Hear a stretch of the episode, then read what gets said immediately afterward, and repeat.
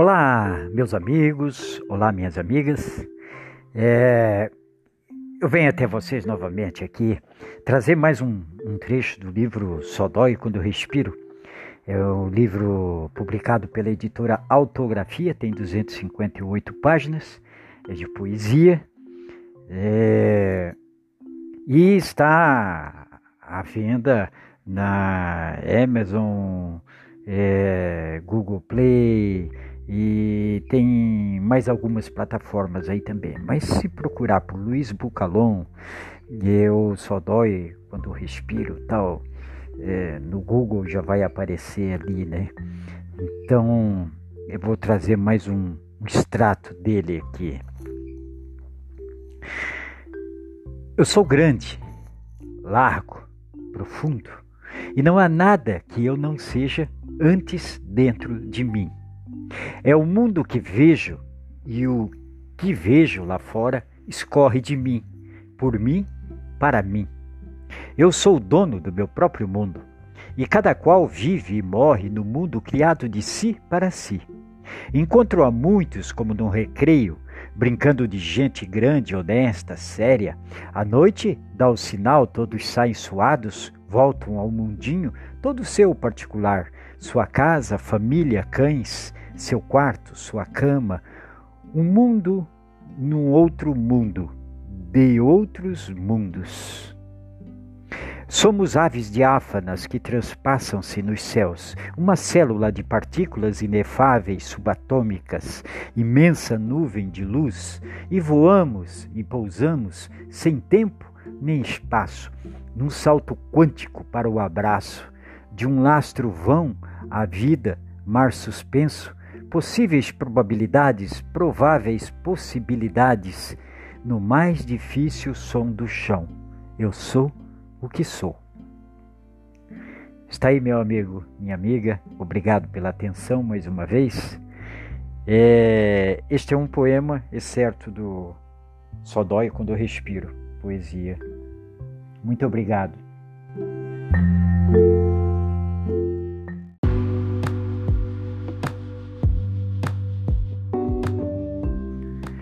Olá, meu amigo, olá, minha amiga. Vamos de poesia de novo. Olha aqui. Eu sou o que sou. Eu sou o que sou, porque sou minha consciência de ser. E não há nada de mais real para mim além disso. Se acaso eu não tivesse no cérebro alguns dos instrumentos e dispositivos que me fazem ver tudo do seu jeito, então eu veria tudo diferente Assim como um daltônico não distingue certas cores por ter certas células afetadas na retina. Eu fui programado para ver o mundo assim de certa forma e certos prismas, mas ousei ir além e ver por trás, ver o todo como realmente é. Bem, para lá dos cinco sentidos, o que resta é a minha consciência e a certeza daquilo que eu sou. E eu sou tudo que vem do nada, do nada que a tudo origina. Eu sou a chispa incandescente, a partícula primordial. Eu sou o início, o fim e o seu tempo. Eu sou o que sou. Eu sou tudo o que eu quiser viver. Eu sou tudo o que eu quiser experimentar. Já não busco por mais nada. Eu sou tudo aqui, agora. O passado, o presente e o futuro se superpõem à minha vontade. Posso escolher entre o rei e o súdito, entre estar aqui ou não mais estar. Eu posso entregar minha vida e tomá-la de volta. Eu tudo posso. Eu sou o que sou. Bem, aí está. É, muito obrigado pela atenção. E esse é, é, mais um excerto do livro que está que foi publicado há pouco, Só dói quando respiro, em formato e-book, é, poesia e que se encontra à venda aí nas em várias plataformas aí é, de literatura. Meu muito obrigado pela atenção. Beijos no coração.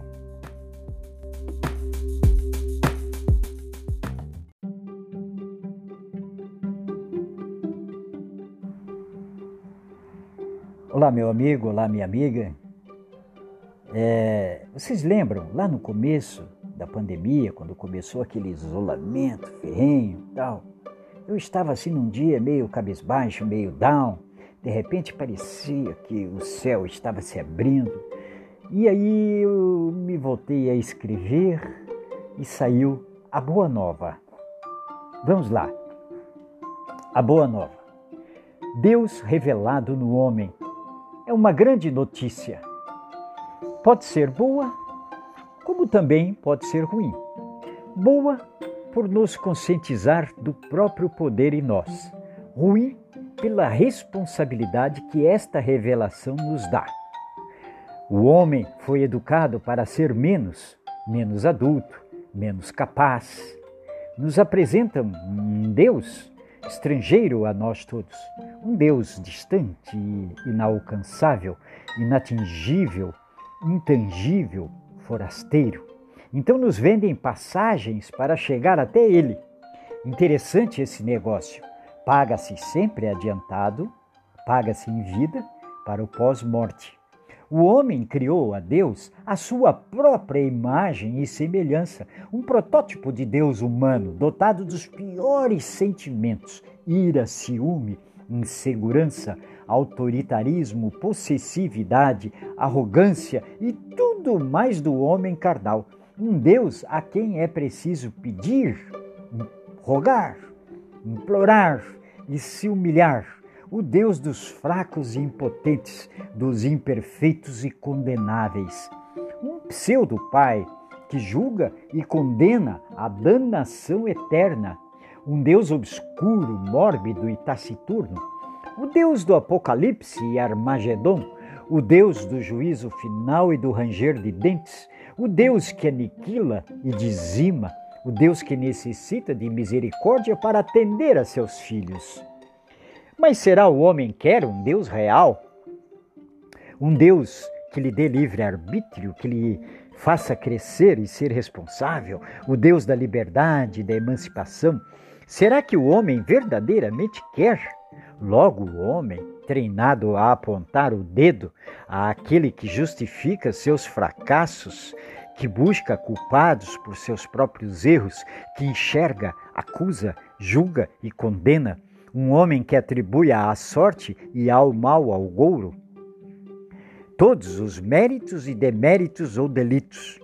Aquele que nada assume como seu, o conformado, concordante e obscurantista, o eterno adolescente delinquente juvenil, o homem prostrado, eternamente vazio, o que lava as mãos no sangue do Cristo, o homem que ainda crê no holocausto, no sacrifício, um ser que guarda em seus porões verdadeiros e putrefatos sepulcros. Então lhe é cômodo um Deus exterior. Assim pode esconder, maquiar e ocultar-se. Será que um Deus internalizado é interessante? Um Deus verdadeiramente onipotente, onividente, onisciente, um Deus que caminha junto, tão junto, lá dentro um pai que cresce ao passo que o filho também cresce.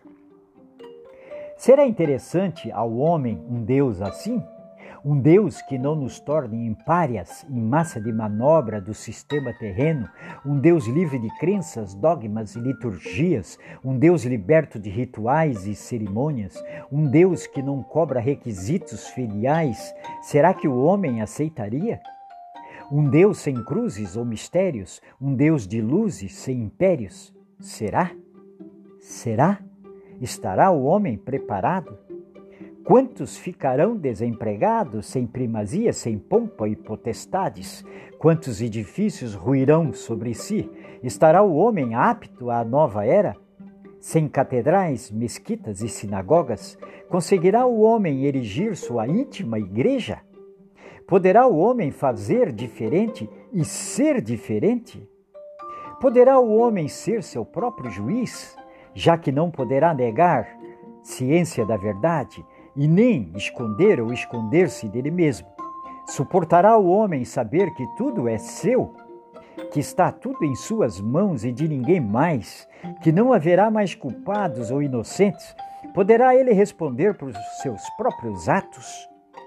O homem terá que amadurecer, maturar, terá que renascer e se elevar, abandonar o infantil sistema de recompensas, nem para o céu, nem para o inferno, mas para dentro de si mesmo, onde nada, nada é impune, onde tudo que vai inexoravelmente volta. Uma emancipação livre e responsável. Suportará o homem a tal boa nova? Suportará o homem a tal boa nova? Fica no ar. Este é um trecho também do livro Só Dói Quando Respiro, publicado agora pela editora ah, Autografia, perdão, e tem 258 páginas, é de poesia e está à venda em diversas plataformas é, no formato e-book. Muito obrigado pela atenção, um beijo no coração.